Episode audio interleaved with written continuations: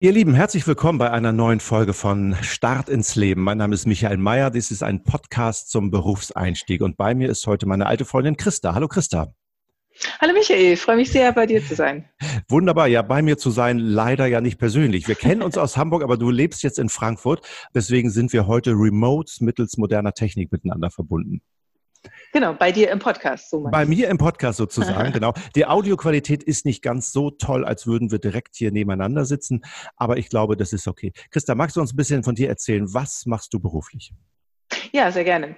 Ich, mein Beruf nennt sich Designerin digitale Medien und ich bin, habe studiert, ganz klassisch visuelle Kommunikation nennt sich das so ein bisschen kompliziert. Früher hat man gesagt Grafikdesign oder Grafikdesigner, aber je älter ich werde, umso besser finde ich diesen Begriff visuelle Kommunikation. Man kommuniziert über alles, was man nach außen sehen kann. Das bedeutet, ich helfe den Unternehmen ihre, mit ihrer Außendarstellung, um zu zeigen, was sie alles können und wie gut sie sind. Das heißt, wenn du sagst, du hilfst den Unternehmen, was sind das für Unternehmen und was wollen die gerne kommuniziert haben über dich und mit deiner Hilfe? Hm? Das meiste, früher in Agenturen habe ich für größere Konzerne auch gearbeitet und äh, war, man ist immer auf einem Etat sozusagen, also man betreut einen Kunden über einen bestimmten Zeitraum. Seit 2002 arbeite ich allerdings klein, äh, selbstständig und da sind meine Hauptkunden die sogenannten KMUs, kleine und mittelständische Unternehmen. Und die kommunizieren nach außen alles, was sie können, was ihre Leistungen sind und ihre Produkte Produkte und ihre Qualität, mit denen sie die äh, Produkte herstellen. Das ist die Kommunikation und die visuelle Kommunikation, die transportiert ganz oft so, dass der Betrachter gar nicht so richtig merkt, es ist Werbung, sondern die kommuniziert einfach so ein bisschen unbewusst, was, ah. äh, was die alle können. Das heißt, das Ganze hat auch so eine psychologische Komponente. Das heißt, du musst sehr gut verstehen, wie nehmen wir Menschen eigentlich Dinge wahr, Farben, Formen, vielleicht sogar auch Texte oder Botschaften, die du transportieren möchtest. Ist das so? Ganz genau. Es ist so, dass ich mir einbilde, so ein ganz gutes Gespür dafür zu haben. Also ich gehe, treffe die meistens persönlich. Und äh, mein letztes Projekt, da war das ganz interessant. Da bin ich hingekommen, das waren Zahntechniker. Und ich kenne die schon ein bisschen länger und die wollten einfach so ein über neues Produkt, äh, was äh, an ihre Zahnärzte, die Zahnärzte sind sozusagen deren Kunden für die Zahntechniker. Und die wollten über so ein neues Produkt ihre Expertise nach außen tragen. Und mhm was Sie dann erzählt haben, waren ganz viel technische Details und die sehr, sehr schwer zu verstehen waren. Und so haben sie schon mehrmals versucht, so ein Anschreiben zu machen, haben es aber irgendwie nicht hingekriegt, sodass es einfach so flüssig äh, klang oder gut aussah.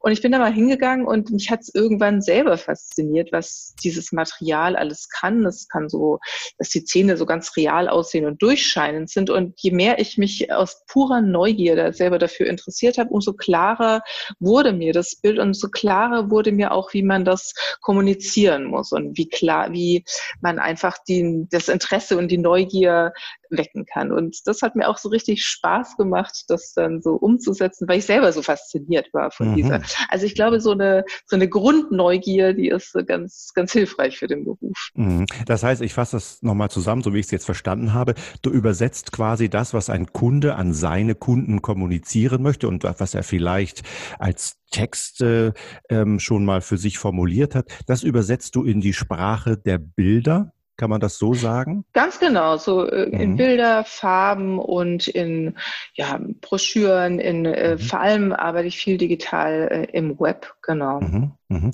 Wenn du sagst digital, was heißt das in diesem Zusammenhang? Man hört überall Digitalisierung, aber ich glaube, mit digital ist hier jetzt ein bisschen was anderes gemeint, oder? Genau, also ich äh, bezeichne das selber immer so ein bisschen trivial, alles, was man nicht anfassen kann. Und die digitale Gestaltung, die ist auch sehr weitgreifend. Viele entwickeln auch Apps und die Computer-Benutzer-Schnittstelle, also die Human-Computer Interaction hat man das früher genannt oder mhm. heute nennt man es Usability, wie praktisch der Mensch mit digitalen Produkten auch umgeht. Und da hat man auch sehr viel bei Apple gelernt und auch abgeschaut, dass man es einfach so klar und eindeutig wie möglich machen möchte. Das ist auch schon immer ein Anliegen von mir, dass man alles wegwirft und vom Tisch fegt, was man nicht unbedingt haben muss. Mhm, also was den Kunden ablenken könnte, wo er vielleicht irgendwann doch weniger versteht, als man äh, eigentlich will, weil es zu überladen ist, weil es zu viele Informationen sind. Ganz genau. Es gibt immer das Lager der einen, die sagen, ach, ähm, wir möchten alle Optionen, alle Funktionen zeigen und zeigen, wie umfangreich unsere Software eben auch ist.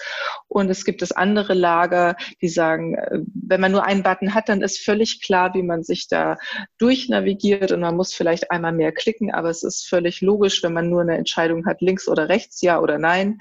Aber wenn man alle Funktionen, alle 25 Optionen mit auf einem Bildschirm zeigt, da, wo man alles einstellen und auswählen kann, dann wird es irgendwann unübersichtlich. Und äh, zwischen diesen Lagern ist es, gilt es dann so einen ganz guten Mittelweg zu finden. Mhm. Das gilt in der Softwareentwicklung oder auch für Webseiten oder ähm, alles, was so und was auch ein ganz großes Anliegen oder ein Teil des Berufs ist, das Ganze mit einer Emotion äh, zu besetzen und im Idealfall soll es einfach Spaß machen. Also die Emotion des Spaßes ist eigentlich die beste, wenn man das schafft. Ah da mit reinzubringen.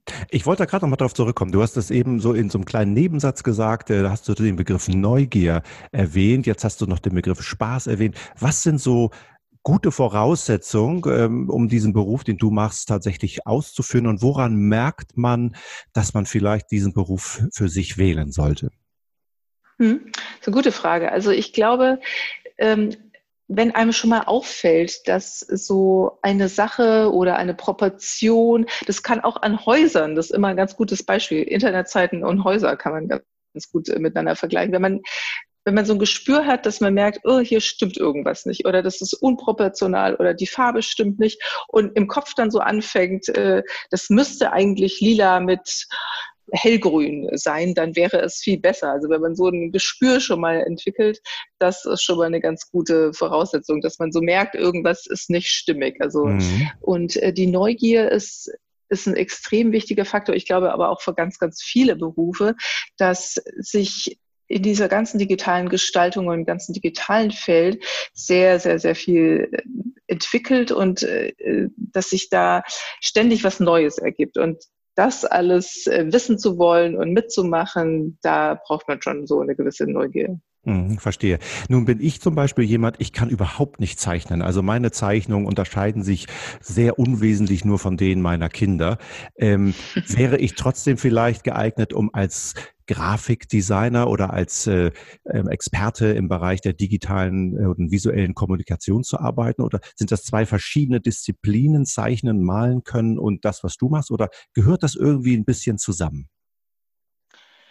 Ja, das gibt durchaus auch beides. Also es gibt äh, Hochschulen, die sehr viel Wert legen auf das Zeichnerische. Also, und das ist in meinem Fall auch so, dass das Interesse am Zeichnen äh, ganz, ganz groß war. Also ich wollte eigentlich am liebsten äh, freie Malerei oder freie Zeichnung studieren und habe die Grafik dann so ein bisschen als äh, Vehikel genommen, weil ich dachte, das ist vielleicht noch ein bisschen angewandter oder da kann man vielleicht noch einen Beruf finden. Aber ich komme ganz klar aus dem Zeichnerischen und es hängt schon irgendwie zusammen, dass man so ein Gespür hat für Proportion und für Farbe, was aber in keinster Weise davon abhängt, ob man zeichnen kann. Es gibt ganz unterschiedliche Schwerpunkte. Ich würde mal sagen, ein reiner Usability Designer, der der darauf achtet, dass eine Software gut ähm, nutzbar ist, der braucht in keinster Weise zeichnen können. Der hat äh, da einfach seine, äh, sein Formenrepertoire, wo er weiß, das funktioniert ganz gut. Er muss schon ein Gespür haben, aber das bekommt man auch ganz oft im Laufe des Berufs, dass man merkt, was funktioniert, was funktioniert nicht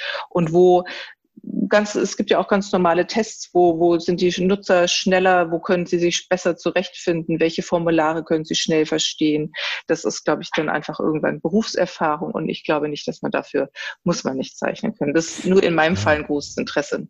Verstehe. Das heißt also, dieser Beruf, der kann sich, du hast das eben angedeutet, in verschiedenen Facetten auch ausüben lassen. Die einen sind eher im Bereich ähm, ja, Design für Software oder eben du hast den Begriff Usability, also die Benutzbarkeit Nutzbarkeit von Software äh, angesprochen. Und die anderen sind sehr im, eher im Bereich der künstlerischen ähm, vielleicht der künstlerischen Kommunikation, wo es vielleicht, also machst du auch Broschüren, drängt sich gerade so auf, also ist das noch ein Medium, was, was äh, überhaupt beauftragt wird bei dir? Oder spielt sich alles nur noch im Internet ab? In letzter Zeit muss ich äh, sagen, äh, ist Papier auch durchaus wieder ähm, im Kommen. Also die Leute nutzen auch oft Flyer. Also trotz, obwohl man denkt, Social Media Marketing ist eigentlich das Nonplusultra, gibt es doch immer mehr Leute, die so Flyer auch anfragen. Also in meinem Fall, ich bin, glaube ich, so ein, ähm, ich habe alle Bereiche bei mir vereint. Also ich mache auch ganz gerne mal so einen richtig undigitalen Flyer, den man anfassen kann ähm, ist zwar auch im Digitaldruck, also man gestaltet es am Rechner und es wird dann gedruckt und wird meistens auch sofort an den Kunden geliefert, sodass ich das Endprodukt nie gesehen habe. Aber das ist, äh, Papier wird äh, trotzdem immer noch genutzt. Und in meinem Fall ist es so, dass ich in allen Bereichen unterwegs bin. Ich mache Digitales, ich mache aber auch Print und finde das auch jede, jedes einzelne Medium immer wieder spannend. Ja. ja, cool. Es klingt für mich so, als wäre deine dein Berufsweg eigentlich der Weg zum Traumjob gewesen? Du hast gesagt, als Kind hast du schon viel mit Farben und Formen experimentiert, hast viel gezeichnet, viel gemalt, wusstest offensichtlich immer schon, dass du das, was du jetzt machst, mal machen möchtest. Ist das so gewesen? Das war in gar keinem Fall so. Also ich hatte ah. mir wirklich, äh, als ich, ich kann mich an diese furchtbare Zeit, äh, wenn die Schulzeit zu Ende geht, daran erinnern, dass es dann immer, man wird immer wieder so völlig aus dem Nichts heraus gefragt, was willst du denn mal werden? Und ich habe diese Frage gehasst wie die Pest, weil die äh, sollte, das sollte ich mich dann so komplett festlegen. Ich habe dann von Krankengymnastik bis Steuerberaterin, glaube ich, alle Berufe einmal so ähm, monatsweise äh, von mir gegeben, damit die Leute beruhigt waren. Oder Banklehre fanden meine Eltern ganz toll. Aber die größte Angst, die in mir so schlummerte, war, was mache ich denn, wenn ich Grafikdesignerin oder visuelle Kommunikation äh, studiere und mir gehen auf einen Schlag alle Ideen aus? Was passiert denn dann eigentlich? Mhm. Was passiert, wenn ich einen Auftrag habe und ich habe keine Idee oder ich habe keine Ahnung oder ich mache mir so einen Stress, dass mir einfach nichts einfällt. Und das hat mich auch davon abgehalten, das studieren zu wollen, weil ich dachte, alleine schon die Aufnahmeprüfung war damals äh, über 300 Leute haben sich auf zehn Studienplätze beworben. Also auch eine unheimlich große Schwelle, wo ich dachte, das ist ja auch niemals zu schaffen. Und wie das dann so ging, manchmal, wenn man sich mit so einem Thema beschäftigt, dann habe ich festgestellt, es gibt eine freie Kunstschule, eine private Hochschule, wo man zwei Semester studieren kann und die gezielt die Mappenvorbereitung, also das Studium basiert auf einer, wird nicht mit einer Abitursnote, sondern mit einer sogenannten Mappe, in der sich künstlerische Arbeiten befunden haben. So war es damals noch. Das kann heutzutage aber auch digitale Arbeit sein oder eine Benutzeroberfläche oder eine Internetseite. Ähm, damals war das noch so, dass es sich über zeichnerische Arbeiten äh, hat man sich äh, beworben und mhm. dann ähm, äh, wurde man da ausgewählt. Dann wurde man eingeladen zu einer Eignungsprüfung und musste dann vor Ort zeichnen und äh, malen und äh, wurde interviewt und so. Und das hat dann tatsächlich, ich glaube, an drei Hochschulen geklappt. Und dann ähm, ab da, ab dem Moment habe ich gedacht, wenn, wenn die mich annehmen, dann muss es auch irgendwie klappen können. Oder dann gehen die schon davon aus, dass es äh, auch klappt mit den Ideen. Und mhm. so war es dann mehr oder weniger auch. Ja, Cool. Eine Frage, die von Jugendlichen manchmal an mich gestellt wird, ist, sag mal, muss man eigentlich erstmal vielleicht in einer Firma gearbeitet haben, also in Festanstellung, bevor man sich selbstständig macht oder kann man sich gleich selbstständig machen? Wie, wie würdest du das jetzt sehen? Du hast vorhin erzählt, du hast für Konzerne gearbeitet, du hast in sogenannten Agenturen gearbeitet, also Firmen, die für andere Firmen arbeiten und wo verschiedene Grafikexpertinnen arbeiten. Äh, jetzt bist du aber selbstständig. So wie beurteilst du diese Frage? Ja, also ich glaube, es gibt durchaus sehr, sehr viele, die sich sofort selbstständig machen. Also es äh, gibt ja auch Leute, die finden sofort äh, schon mit 16, 17 so eine Nische, die sie bedienen. Es gibt äh, Leute, die machen Erklärfilme und ich glaube, die müssen noch nicht mal studieren. Also wenn man so eine ähm, Marktnische gefunden hat, die macht einem Spaß. Da ist, glaube ich, diese ganze Ausbildungsgeschichte weiß ich nicht, ob man das wirklich braucht. Also mir hat sehr, sehr geholfen, alleine dadurch, äh, dass diese, diese ganze Ideenfindung und diese Basis, die ich heute auch bei vielen Kunden und vielen Jobs anwenden kann, dass die mir auch eine gewisse Sicherheit gibt und auf die ich mich auch berufen kann äh, und auch genau weiß, wie, wenn ich keine Idee habe, wie finde ich den einen. Ah, okay. Es ist also so eine Art Handwerkszeug, so, so, ein, so ein Grundwerkzeugkasten, den du hast, der dir keiner mehr nehmen kann. Ganz genau. Der entwickelt sich natürlich auch in der, in der Berufslaufbahn. Und also was mir auch geholfen hat, war, ich habe ein Praktikum gemacht damals in einer Werbeagentur und alleine diese Strukturen und Abläufe, die fand ich sehr, sehr wertvoll, für, auch für meine selbstständige Arbeit, dass ich einfach ähm, ja auch so eine Art Grundlage habe, wie gehen die Projekte an, wie sichern die ihre Daten, wie ist die Serverstruktur. Da hat man als Selbstständiger natürlich nicht so ein großes Backup, wie wenn man in einer Agentur arbeitet, wo es einen Systemadministrator gibt, der ähm, den Rechner kurz mal wartet, während man Kaffee trinken geht und danach funktioniert auch alles technisch wieder. Das ist natürlich als Selbstständiger so ein bisschen anders. Und äh, mir hat es sehr geholfen, das einfach mal in einer Agentur oder in mehreren Agenturen auch mitzubekommen. Und bei mir kam noch dazu, dass ich äh, zwei Jahre in den USA gelebt hatte und als Deutsche in den USA äh, ist man einfach Ausländer und dort kann man nicht äh, selbstständig arbeiten, sondern man muss auch angestellt sein. Also hat mir aber auch sehr viel geholfen, dass diese, diese, diese äußere Rahmen einfach fest war. Gerade im Ausland fand ich das auch sehr hilfreich, dass man auch feste Kollegen hat, was man ja als Selbstständiger auch nicht sofort hat. Dann. Mhm. Verstehe. Ja, super. Ähm, ich habe vielleicht noch eine letzte Frage und zwar, wenn man selbstständig arbeitet, so wie du, was würdest du sagen? Wie teilt sich dein Alltag auf in die Dinge, die du wirklich machen möchtest, also künstlerisch zu arbeiten oder eben Produkte im Bereich der digitalen Kommunikation für die Kunden wirklich entwickeln? Und wo ist es administrativer Aufwand oder administrative Arbeit, Akquise, die eigene Webseite pflegen, eine Steuererklärung machen? Ähm, wie, wie, wie hast du da so ein, so ein Bauchgefühl? Wahrscheinlich hast du die Zeit nicht gestoppt, aber nur mal so gefühlsmäßig. Wie, wie teilt sich das auf?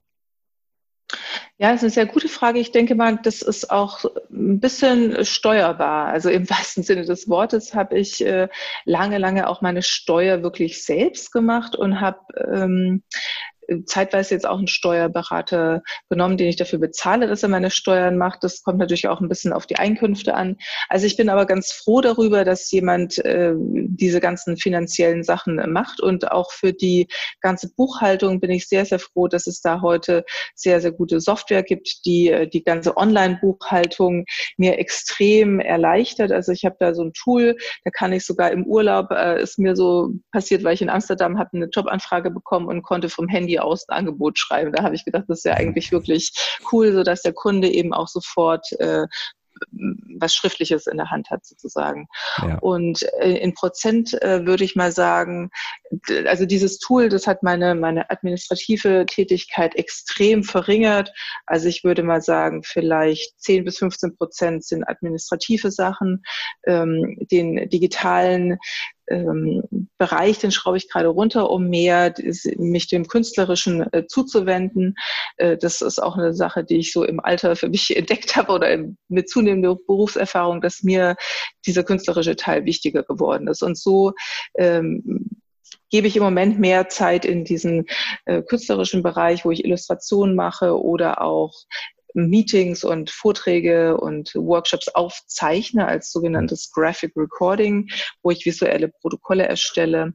Da ähm, investiere ich jetzt im Moment mehr Zeit rein. Also ich würde mal sagen, 55 bis 60 Prozent in künstlerische Arbeit und im Moment ist natürlich äh, mit der ganzen Corona-Krise die äh, digitale Arbeit auch sehr gefragt. Also da würde ich mal sagen, so 35, 40 Prozent. Mhm. Ja, cool. Ja, das ist ja eigentlich das Spannende als Selbstständige, dass du dir das dann selber so ein bisschen einteilen kannst und die Schwerpunkte mal hierhin und mal dorthin verlagern kannst. Wir sind ja auch auf Facebook miteinander befreundet und ich sehe ab und zu die Arbeiten, die du dort einstellst und bin immer ganz beeindruckt, dass man sowas können kann. Als jemand, der überhaupt kein Fable für Farben und Materialien so hat, finde ich das immer ganz, ganz großartig. Christa, ich danke dir ganz, ja. ganz herzlich. Ich habe im Moment tatsächlich keine weiteren Fragen mehr. Ich fand das ganz, ganz erfrischend und ganz toll.